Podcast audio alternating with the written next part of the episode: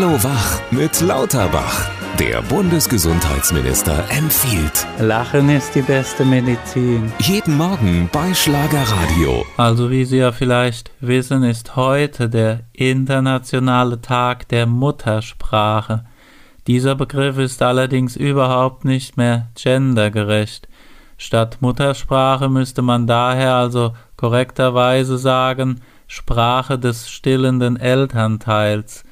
Wissenschaftlich eindeutig erwiesen ist hingegen, dass die Muttersprache also unmittelbar mit dem Vaterland zusammenhängt. Viele Sprachen sind ja ohnehin also miteinander verwandt. Dann sind also mehrere Väter im Spiel. Weitere Sprösslinge sind ja die verschiedenen Dialekte hierzulande.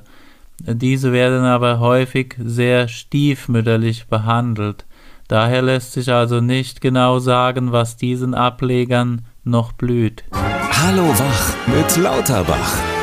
Auch morgen früh wieder bei Schlagerradio.